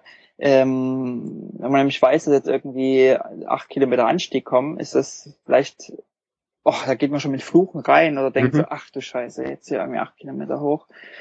Als wenn du denkst, okay, du fährst jetzt mal los und mal gucken, wie lang der Anstieg ist äh, und deinen Rhythmus findest und vielleicht viel entspannter in den Anstieg gehen kannst. Mhm. Also von daher Nee, kann ich dir gar nicht sagen, ob das da jetzt nach London bergauf, ja. äh, nach Edinburgh bergauf und. Aber du warst dann von Edinburgh auf dem Rückweg und genau. in, da meldete sich dann in Edinburgh schon. Nee, das war kurz vor Brampton eigentlich. Ähm, ich hatte dann zwei Deutsche eingefahren, ähm, die in einem B&B übernachtet hatten. Die gehörten zu der Startgruppe A, also die 5.30 Uhr gestartet waren. Und die hatten sich ein B&B genommen und die hatte ich dann eingefahren. Und irgendwann kam plötzlich so ein stechender Schmerz in der rechten Achillessehne, Vers, äh, ja. Und das war, also es war echt übel. Also da dachte ich, ach du Scheiße, was geht denn jetzt los? Mhm. Und das tat richtig, richtig weh, musste erst mal anhalten. Hab mir, ich hatte äh, einen Zehnerpack Parazett mit, hab mir erst mal zwei eingeworfen äh, und wusste, okay, es ist nicht mehr, war noch irgendwie 15 Kilometer bis Brampton bis zur nächsten Station und ähm, äh, wusste, okay, wenn ich mich jetzt erstmal bis dahin schleppe, ähm, das muss ich jetzt erstmal tun und dort kann ich dann erstmal weiter entscheiden. Das waren dann Kilometer, so nur um das alles einzuordnen. 850. 50, glaube ich. Mhm. Ja, genau. Ich hatte noch, glaube ich, so 55 vor mir. Mhm. Und äh, habe das dann gemacht, hat alles ziemlich lange gedauert, bis ich dann im Brampton war, weil ich da auch ein paar Mal noch anhalten musste. Es tat wirklich höllisch weh. Und äh, habe dann dort eine längere Pause gemacht, letztendlich, Fuß hochnehmen. Äh, und ich war, ich habe gedacht, okay, das ist jetzt das Ende, es geht nicht weiter. Schluss, Stopp, aus, vorbei. Das war's. Okay. Ja. Und irgendwie ja, war auch ziemlich frustrierend so in der Moment eigentlich. Mhm. weil ich, wie gesagt, ich hatte einfach ein gutes Gefühl, ich fühlte mich frisch. Äh, ich hatte wirklich das Gefühl, Mensch, hier Edinburgh, das ist jetzt wirklich so Halbzeit. Ich denke, das Tempo, bis auf eben die Rückenwindpassagen, vielleicht äh, das Tempo an sich wirst du aber halten können. Ist jetzt nicht so, dass du irgendwie viel langsamer das Gefühl hast, viel langsamer zu werden. Ähm, hatte einfach wirklich ein gutes Gefühl. Alles hat funktioniert, mit der Ernährung hat funktioniert, ich hatte einen guten Rhythmus drauf mit zu essen. Also nicht zu viel zu essen, aber regelmäßig zu essen. Ich hatte Appetit die ganze Zeit. Mhm. Äh, war irgendwie alles gut und dann kommt da plötzlich dieser Schmerz und du denkst, du kannst da keinen Schritt mehr machen. Das geht nicht mehr. Und Scheiße. Scheiße, ja, oder? Einfach. Ja, also. das äh, ja, war so. Naja, dann habe ich mir noch eine dritte Schmerztablette eingeworfen und ähm, bin dann irgendwann wieder aufs Rad. Jetzt kann ich mal nachschauen in, in Brampton, wie lange ich da, habe ich eine Stunde Pause gemacht. Nee, drei Stunden Pause gemacht. Okay, wahrscheinlich nochmal ein Stündchen geschlafen. Ja, genau. Weil, weil wenn man eh schon nicht fahren kann, dann sollte man wenigstens schlafen. Ja, genau, genau, genau. Äh, und genau, habe ich auch nochmal geschlafen, das stimmt. Ähm, und äh, habe einfach geguckt, okay. Und mir hat jemand gesagt, nochmal vorher, äh, wenn du am Aufgeben bist, wenn du eine Situation hast, wo du aufgeben willst, weil es dir beschissen geht, mhm entscheide das nicht in dem Moment. Mhm. Mach was anderes, äh, mach eine Pause, ruh dich aus, mach was ganz anderes. Ähm, Spiel was Schach. Zum Beispiel oder was auch immer. Ähm, und warte zwei, drei Stunden ab und probier's dann nochmal und entscheidest dann. Mhm. Weil natürlich in dem ersten Moment man oft äh, Emotionen und, und, und Brust und äh, Dinge auch eine Rolle spielen, die sich vielleicht auch mit einem kühleren Kopf anders äh, angehen lassen. Mhm. Und das habe ich getan und habe dann irgendwann gedacht, okay, du probierst nochmal, steigst nochmal aufs Rad. Das habe ich getan. Und dann habe ich mich einfach von Station zu Station bewegt. Ich mal schlechter, mal besser. Ähm, habe an jeder Station eine Schmerztablette nachgeworfen, was wirklich dann an der letzten Etappe die letzte Schmerztablette gegessen wurde. Das Zehnerpack war dann alle. Äh, zweimal mit Voltaren unterwegs nachgeholfen. Ähm, mhm. Immer den Schuh aus, immer den Fuß hochgelegt. Die Pausen tendenziell auf eine Stunde ausgedehnt. Um Man muss das dazu sagen, du bist mit äh, relativ neuen Schuhen gefahren, ne? Genau, und die große Frage ist natürlich, was ist die Ursache des Ganzen? Ja. Ähm, und wie man jetzt, wie ich das jetzt so vermute, ist eben einfach der relativ neue Schuh war der Fehler. Wobei ich mit den alten Schuhen auch Probleme hatte, hätte ich vielleicht andere Probleme bekommen. Ich weiß es ja, nicht. Ja, das, das ist auch, ich finde immer, das ist müßig zu sagen, hey, das ist mhm. jetzt der alte Schuh, der neue Schuh schuld, vielleicht wäre es mit dem alten Schuh noch schlimmer gewesen. Oder was anderes gewesen, oder, genau, ja. also, äh, ich, ich denke, es lag dahinter am Schuh, äh, und, ja, so war es halt. Dumm gelaufen. Ja, aber du bist angekommen, ne? Also wir genau. wollen jetzt, das klingt, das klingt, äh, der, der Schuh hat dich nicht stoppen können. Oder deine, deine Achillessehne konnte dich nicht stoppen, sagen wir es mal lieber so. Ja, genau. Also, äh, ich habe mich schon manchmal ganz schön gewunden und vor allen Dingen waren immer diese äh, Wechselprozesse. Also du sitzt auf dem Rad und ich finde, man gewöhnt sich dann vielleicht auch an den Schmerz. Weiß nicht, manche kennen das vielleicht, wenn man irgendwo eine Wunde hat und das tut weh und man drückt da immer drauf und macht das irgendwie eine Stunde lang, dann tut das irgendwann nicht mehr so weh oder man mhm. hat das Gefühl nicht mehr dafür oder äh, man hantiert den Schmerz anders. Ähm, und so ist das vielleicht auch beim Radfahren gewesen, dass ich einfach den Schmerz dann gar nicht mehr so als Schmerz wahrgenommen habe. Wenn ich dann aber an der Kontrollstation abgestiegen bin, da bin ich bald zusammengebrochen, weil ich nicht mehr stehen konnte. Mhm. Also es war plötzlich ein anderes Gefühl, andere Belastung, anderes Strecken und ich, ich habe mich an allem festgehalten, was noch ging, dass ich da nicht umkippe. Also das war dann immer, der Wechsel war immer ziemlich äh, prekär. Mhm. So.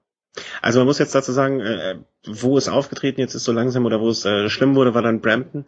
Von da ab war es ja nicht so, dass das nur noch eben mal um die Ecke gewesen wäre, sondern du hast dann äh, quasi anderthalb Tage mit dieser schlimmen Achillessehne verbracht. Ja. Ja. Genau. ja.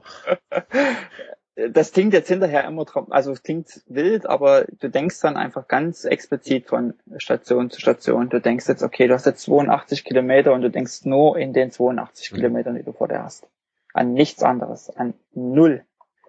Äh, und dann geht's von Station zu Station weiter.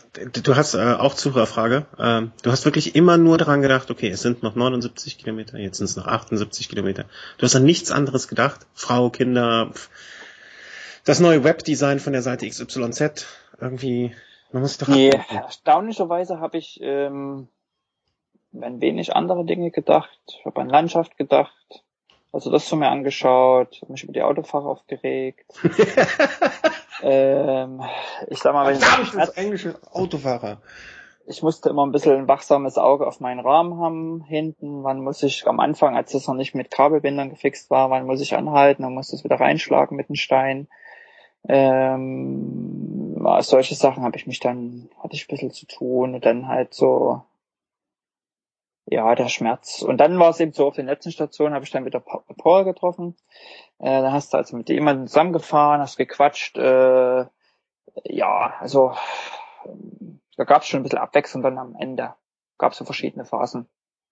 Gab es irgendwas so ähm, außerhalb vielleicht dieses Rad, Radfahrens oder so?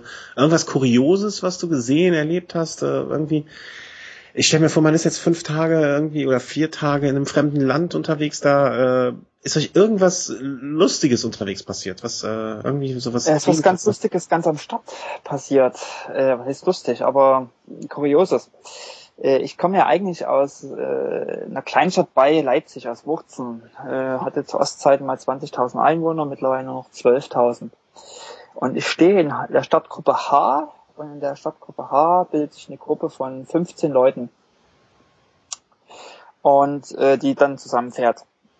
Und dann hatten wir ja alle unsere Nummern und unter den Nummern stand unser Name und dann die Länderabkürzung mhm. äh, am Rad. Naja, und du wechselst immer mal die Position in der Gruppe und fährst mal vorne und mal in der Mitte und hinten und waren zwei Reihe und hast immer mal jemand anders und naja, sagst so Hi und wie geht's und äh, ja, was ist so, hast du einen Plan? Nö, ich habe einen Plan oder also ja, man macht so das Motor und mhm. dann bin ich jemand neben mir und sage, ja, ja, hi, wo kommst du her und so, weil ich Schild nicht lesen kann. Mensch, Markus, du bist! Aus Deutschland und äh, ja, ja, ich auch und ja, aus Leipzig, ja, ich auch, aber ich komme eigentlich nicht aus Leipzig, sondern aus einer Kleinstadt, Wurzen. ich auch! Weil ich habe dort wirklich in dieser kleinen Gruppe eingetroffen äh, ein Wurzeler. Aus der Kleinstadt kommt, wo ich auch ursprünglich herkomme. Also das ist echt absurd äh, gewesen. Aber ihr, äh, jetzt so altersmäßig, äh, kann es sein, dass euch irgendwann schon mal das da getroffen habt? Nee, also der Witz ist, er kannte mich, äh, der Witz ist halt, er kannte mich vom Namen her. Ach Quatsch. Ähm, ja, das lag ein bisschen daran, was ich früher da in, in dem Ort gemacht habe. Ich habe da äh, ähm, Jugend politische Bildungsarbeit, kulturelle Arbeit gemacht. Mhm. Ging es viel um Antirassismusarbeit und ähm, aus den Zusammenhängen kannte er mich, ich ihn aber auch nicht. Äh, er ist aber auch bestimmt 10, 15 Jahre älter als ich, würde ich sagen. Ich habe eh das Gefühl gehabt, dass ich einer der Jüngsten war. Also ich weiß nicht, äh, das, also die Ausstruktur an sich, Statistik würde mich mal interessieren, aber also gefühlt bin ich dort wirklich einer Jüngsten mit gewesen. Das ist, also diese Langstreckengeschichte ist wirklich eine Sache, die man erst ab 40 macht. Okay. Gefühl, also das, äh, und älter, also auch viele, die irgendwie 50 sind äh, oder, oder so. Also 40, 50, denke ich, ist ein ganz gutes Alter, um damit äh, irgendwie anzufangen, einzusteigen. Ach, super, dann brauche ich mir noch keine Sorgen machen, dann habe ich ja noch ein paar. Du hast es noch, du hast die besten Jahre noch vor dir, sag's dir. Sehr, sehr gut. Äh, Ziellinie. Äh, die Schmerztabletten waren aus, du konntest auch nicht mehr groß weiter. Jetzt war Ziellinie. Ja, das war ganz, äh, das war gar nicht so ein großer emotionaler Moment. Ach Quatsch. Du warst dann einfach im Ziel, äh, hast deine Karte abstempeln lassen, wie man das halt immer so macht. Äh, ja, du hast deine Medaille bekommen, dass das äh, als Finisher, dass du das gemacht hast. Äh, ja, das war eigentlich, ich habe mich ein bisschen geärgert, dass es dann doch schon dunkel war. Mhm. Ähm, es war abends kurz vor halb elf, dass ich ankam. Ähm, wir hatten uns dummerweise auf der vorletzten Etappe ein bisschen verfahren, ähm, was uns nochmal ein bisschen Zeit gekostet hatte. Was jetzt an sich nicht schlimm ist. Wir haben ja kein, kein Ziel gehabt, kein Zeitziel, mhm. aber es wäre einfach schön gewesen, doch noch im, irgendwie ein bisschen im Hellen anzukommen. Äh, vielleicht doch irgendwie noch draußen ein schönes Foto zu machen, anstatt dann im Dunkeln zu stehen. Äh, das war ein bisschen, ja, naja. Ja, aber das war ganz äh, unaufgeregt eigentlich, mhm. fand ich, äh, als ich dann mit Paul zusammen da ins Ziel kam. War schön anzukommen, keine Frage. Ähm, aber es war auch, die Reise an sich war auch äh, genial. Eine Sache, über die wir gar nicht so viel gesprochen haben bisher, waren eigentlich mhm. diese, diese Stationen. Was, da, was da wollte ich jetzt äh, auch noch drauf hinaus. Ähm, weil da, da wollte ich noch mal de, de, den Bogen spannen. Äh, ihr habt euch da einen Pint genommen, habt euch hingesetzt äh, und dann kann man ja alles nochmal Revue passieren lassen. Ähm, und da wollte ich auf diese Station nochmal hinaus, weil ich habe das auch äh, mitbekommen, dass du das ganz viel gelobt hast, wie die Leute da äh, mit euch interagiert haben, wie, wie ihr da behandelt wurdet. Ja, es war, also sagen wir dass wer gern Fahrrad fährt, also oder anders, Fahrradfahren ist ein Teil des Erlebnisses und die Landschaft ist ein Teil des Erlebnisses und des ganzen Projektes, aber diese Stationen waren für mich auch ein ganz wichtiger Teil des Ganzen, weil man trifft einfach super nette Menschen, die es einem ermöglichen, so Rad zu fahren und so seine Freiheiten zu genießen und sich wirklich um einen kümmern. Äh, es war teilweise so, weil ich ja dann relativ weit von war und ich sag mal, ich weiß es nicht genau, wie viel vor mir im Ziel waren. Mhm. Äh, aber ich schätze, dass es ungefähr 80, vielleicht 80, 90 vor mir im Ziel waren. So in der Größenordnung. Mhm. Ähm, also es ist nach wie vor ein dünnes Feld. Das große Feld kam, also kam erst noch und äh, in den Stationen war es teilweise recht leer, so dass ich reinkam in so eine Kontrollstation, mich ab, also abgestempelt habe, die Karte, was essen wollte und ich gesagt habe, setz dich hin, was willst du haben? Tee, Kaffee, wir haben Pasta, wir haben dies und das und jenes, was sollen wir dir bringen? Willst du eine Suppe haben? Äh, also das war wie im Restaurant teilweise. Die haben dich bedient äh, haben dir das Essen gebracht, haben gesagt, hier, welche Nummer hast du? Ich fülle deine Trinkflaschen schon mal auf. Ähm, in Edinburgh war es so, dass die mir meine völlig durchnässten Sachen in den Wäschetrockner gehauen haben und als ich dann geschlafen habe und aufwachte, hatte ich dann eben trockene Klamotten, die ja. vorher pitchnass waren. Also es war wirklich äh, wirklich gigantisch. Ich kam dann am Ende überall natürlich reingehumpelt, da kam sie klar an und fragten, was ist denn, brauchst du Hilfe? Ähm, und also das äh, wo kamen die Leute her? Waren das äh, irgendwie so Orts-Radsportvereine? Oder aus welchen Löchern kamen die raus? Ich denke, viel, ein Großteil waren irgendwie Radsport verbundene Leute, gerade mhm. in den, in den, in den ganzen Schulen, also in den größeren Stationen. Mhm. Hinzu kamen Leute, Freiwillige internationaler Natur, die also, ich habe mich mit jemandem aus Deutschland unterhalten, der äh, Freiwilliger war in Edinburgh, der meint, er hat kein Ticket bekommen und er wollte aber trotzdem an dem Event irgendwie teilhaben mhm. und dann eben als Freiwilliger. Äh, viel auch Angehörige von Fahrern, mhm. war also irgendwie äh, die Kinder, also es war zum Beispiel in Edinburgh waren, äh, waren zwei Jugendliche, wo ich sah, dass irgendwie der Vater äh, startete, äh, haben dann die Kinder da in der Station da im Ziel gearbeitet als Freiwillige. Ähm, das gab's. Und es gab zwei Stationen eigentlich in Schottland nach Edinburgh, was keine Schulen waren, was ähm, so eine Art Gemeindehäuser waren von wirklich Mini-Dörfern. Mhm. Dieses die, Track, Tra Trackware oder wie man es auch immer aussprechen mag. Ja, genau. Escalamore. Escalamore, ja, irgendwie, genau. Und ähm, das waren wirklich so, denke ich, eher die Locals, die da, die da wohnten, die einfach gesagt haben, bei uns durch den Ort geht das und wir öffnen unser Gemeindehaus und äh, betreuen da die, die Leute, äh, die, denke ich, teilweise gar nichts mit Radfahren zu tun hatten. Mhm. Aber die es einfach so als, als äh, aus ihrer Community heraus gemacht haben. Mhm. Äh, und das waren auch zwei geniale Stationen. Also also kannst, also werde ich das nächste Mal fahre ich da mit mit dem Moped und fahre einfach nur zu den Stationen. Habe ich auch was von. Es, es, es ist ein Teil des, des Ganzen, finde ja. ich. Äh, und soll wir auch, also, also ich kenne Press Paris, Press, äh, Paris, Press Paris nicht, aber das, was ich so gehört habe, ist es eben viel anonymer. Es sind 5000 Leute, die da starten, mhm. statt 1000. Äh, hier war es jetzt so, dass das Essen gratis war unterwegs. In äh, Frankreich musste immer noch bezahlen. Mhm. Also das läuft alles ein bisschen anders ab, alles anonymer und, und größer. Äh, und hier ist es einfach viel familiärer. Mhm. Und das habe ich auch so wirklich familiär gefühlt von, von den Leuten her. Das war, äh, die haben nicht nur irgendwie einen Freiwilligendienst gemacht und gesagt, okay, wir machen da mal mit. die waren irgendwie alle wirklich interessiert und, und haben sich da um einen gekümmert. Das war einfach genial. Das war, das war wirklich genial. Also sollten wir da eigentlich gar nicht so drüber sprechen, weil sonst äh, wollen immer mehr Leute da starten und dann werden es immer, wird's immer mehr und dann wird es auch nicht gut. Ja, ich keine Ahnung, wie die Strategie ist. Äh, ich weiß auch nicht, also äh, Daniel, der da einen Großteil der Organisation wohl gemacht hat, oder zumindest nur mit seinem Namen äh, dastand, habe ich wohl irgendwie mitbekommen, dass er wohl gesagt hat, naja, 2017 wird das nicht organisieren, das steht fest, weil das einfach zu viel Stress ist. Also das machen die Leute eben auch in ihrer Freizeit, mehr oder mhm. weniger. Äh, und es war genial organisiert. Ähm, also man muss auch mal schauen, wie das, wie das so ist. Ich hoffe nur, dass sie nicht die Strategie haben, jedes Jahr zu wachsen. Mhm. Klar, das sorgt für Frust, wenn mehr Leute interessiert sind und man nur 1000 Startplätze hat und die sozusagen dann innerhalb von weniger Stunden weg sind oder Minuten oder mit Losverfahren.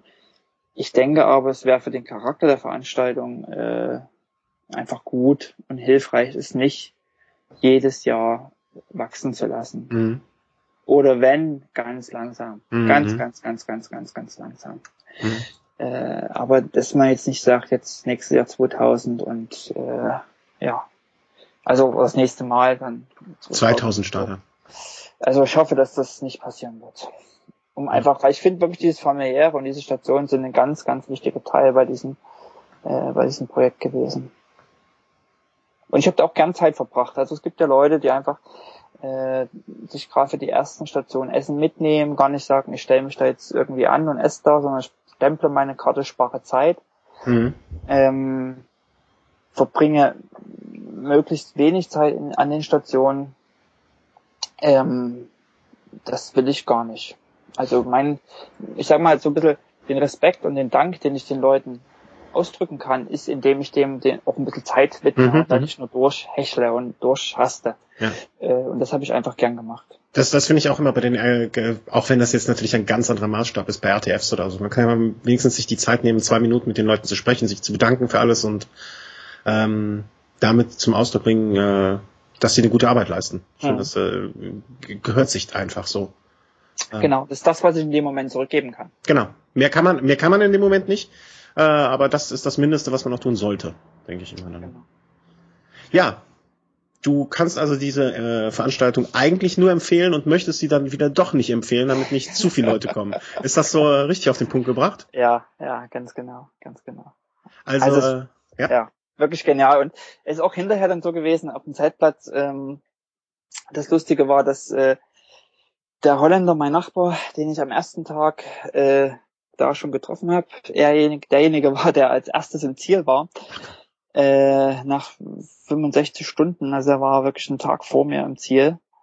Ähm, der hat ja auch schon für Donnerstag äh, sein, seine Rückfahrt äh, gebucht. Also der wusste, der hatte schon Paris, Paris-Erfahrungen und er wusste, dass er schnell ist.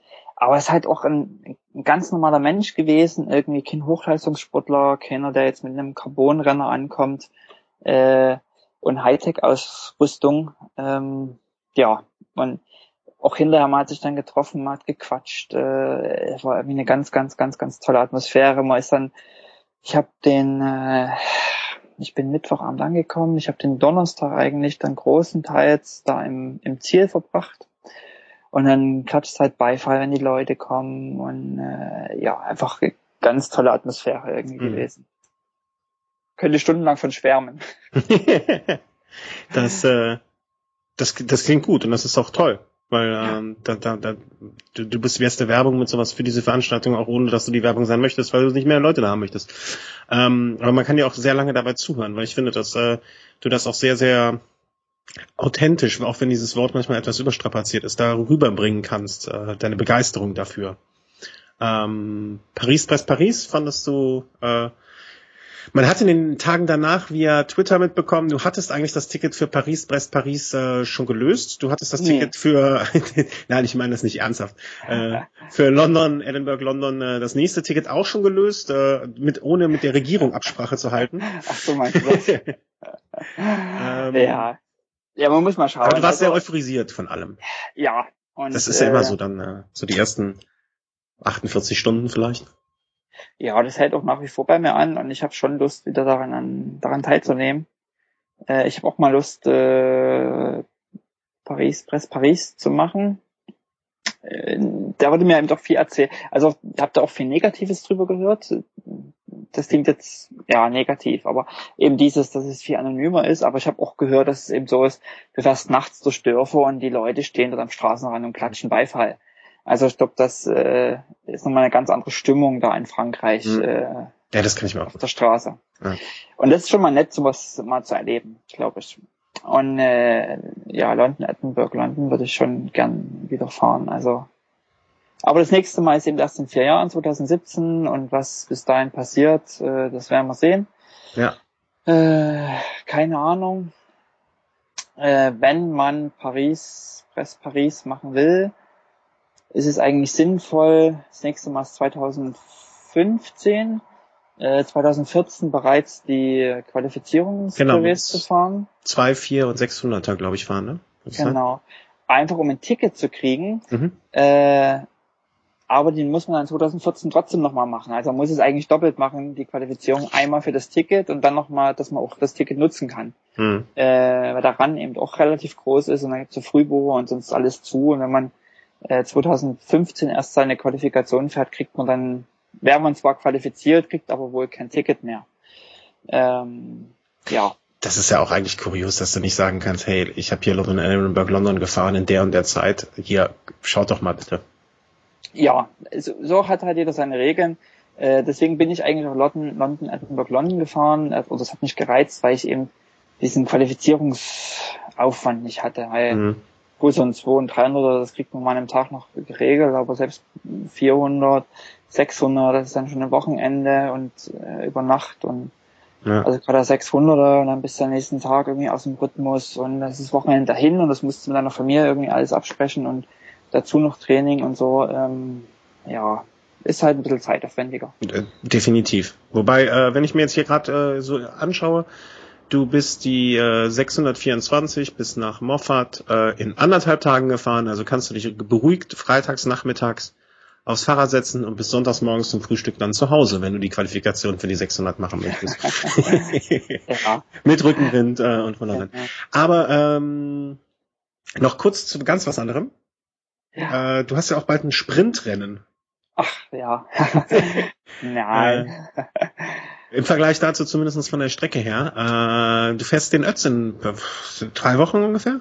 Ja, genau. In, am 25. am Sonntag, am 25. Mhm. Und äh, jetzt dazu, wir werden wahrscheinlich noch einen, möglicherweise sogar zwei andere Menschen auch haben, die dort starten werden und die wir noch kurz interviewen vorher. Das passt dann ja auch noch ein bisschen. Und ja. ich finde das halt sehr interessant, dass sie alle mit komplett anderen Hintergründen dann da äh, an den Start geht. Einer, der letztes Jahr mit mir da zusammen auch war, ähm, der das Ding ganz mehr oder weniger locker gefinisht hat. Ähm, du, der von der Langstrecke, sage ich jetzt mal, eher kommt und äh, ja, das jetzt im Vorübergehen fährt. ja, ja, ja, so ist es auch nicht. Ich habe also für 250 habe ich einfach überhaupt keine, keine Angst mehr. Äh, tendenziell sind dann so Gedanken im Kopf wie, äh, muss man denn an einer Station anhalten, sich was zu essen zu besorgen? Oder kann man die 250 nicht mit dem fahren, was man irgendwie beim am Start am Mann Nein, hat? kannst du nicht. Ähm, aber das wird man alles irgendwie sehen, keine Ahnung. Ist, nee, ist, ist genug, mir sind zwischendurch die Kräfte einfach ausgegangen. Ja. Mein Tipp. Also man muss es, man muss mal schauen, äh, wie ich das angehe. Das Schöne ist, wenn ich aus so einem Langstreckenrennen jetzt komme, ähm, wo es nicht um Platzierungen geht, wo es keinen offiziellen Ersten gibt, ähm, das ist mir für so, für den Ötztaler jetzt auch einfach so diesen Präsentationsdruck nochmal nimmt und mhm. zu sagen, man muss jetzt irgendwie eine bestimmte Zeit fahren. Also mir gibt das eher Entspannung. Mhm. Und die kannst also die du kannst das was du äh, was du da jetzt beschrieben hast mit dieser Atmosphäre mit den Menschen und alles das kannst du da auch erleben. Also ich habe das da auch gerade am Tag vorher äh, so wahrgenommen, ähm, dass dieses ganze Dorf da da ist es natürlich ein wenig kommerzieller vermute ich, aber dass das ganze Dorf da so ein bisschen mitfiebert und äh, dass du die Leute morgens an der Straße stehen hast und so weiter. Also das äh, wirst du da zumindest in Teilen auch erleben. Ja, ja, ja. Wobei also ich glaube, das Gefühl, sagen wir mal so, in London, Edinburgh, London hatte ich nicht das Gefühl, der Einzige mit unrasierten Beinen zu sein. das Gefühl wird sich eher stark ändern, äh, dann in, in Sölden zum Ötztaler. Ich denke, dass dort vielleicht eher mehr. Vielleicht, vielleicht habe ich es deswegen nicht geschafft. Mehr, Vielleicht bin ich deswegen gescheitert. Jetzt weiß ich es endlich. weil du mit rasierten Beinen gefahren bist. nee, mit unrasierten. Na, ich fahre auch unrasiert. also Ja, ja, eben. Das, ähm, wenn du jetzt auch scheiterst, dann liegt's nur daran. Dann können wir im nächsten Jahr zusammen. ja, starten. Genau. Ja, nee, mal schauen. Also ich gehe es ganz entspannt an. Das Entscheidende ist jetzt erstmal, gut, mein Fahrrad werde ich geflickt kriegen, ähm, so wie es aussieht. Wenn sich jetzt nicht noch irgendwie bei näherer Betrachtung andere Schaden herausstellt. Und äh, ich hoffe, dass sich das mit meinen Fersen auch innerhalb der nächsten zwei, drei Tage, äh, äh, nicht zwei, drei Tage, zwei, drei Wochen ergibt. Ich habe eine steife rechte Hand vom Schalten. Ja, stimmt, das hatte ich. Äh, also gerade die Schaltfinger sind taub, habe ich überhaupt kein Gefühl drinne. Ich habe früher Zehn-Finger-System geschrieben. Es ist total schwierig, äh, zehn Finger auf der Tastatur zu schreiben, weil irgendwie du weißt gar nicht, wie der Antrag, äh, Anschlag, äh, Druck ist jetzt so, wie man das. Ich kann ein iPhone nicht in einer Hand bedienen. Mit dem Daumen komme ich einfach nicht bis zum A auf der Tastatur. Also ist irgendwie alles, wenn ich eine Tasse anfasse, das muss ich mehr mit zwei Händen machen. Ähm, da habe ich mich mit jemandem unterhalten, der meinte, das stimmt, ich halte das auch jedes Mal und jetzt habe ich eine elektronische Schaltung und habe das nicht mehr. Hm. Genau. Und äh, Hm. Das Eine ist- Investition. ja, ja, genau. Und das ist so das, was aber eher langwierig ist. Also bis da die Nerven wieder äh, gut funktionieren. Mal schauen. Fixi. Fixi. Als mit dem Fixi. Aber habe ich nicht, habe ich nicht. Äh, ich ich kenne da Leute in Hamburg, die würden dir mit Sicherheit irgendwo eins zur Verfügung stellen. Nee, nee, nee, nee, nee.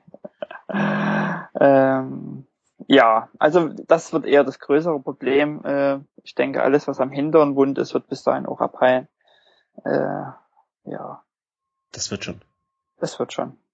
Äh, vielleicht, äh, ich glaube, na, es wird wahrscheinlich knapp vorher, dich nochmal zum Ötz zu bespre äh, besprechen werden. Vielleicht können wir was ganz Kurzes machen. Hallo, alles fit wieder. Ähm, ich möchte mich auf jeden Fall ganz, ganz, ganz herzlich auch äh, bei deiner Familie bedanken, dass sie dir am Abend vor der Abreise äh, jetzt hier freigegeben haben dafür. Gruß und Dank.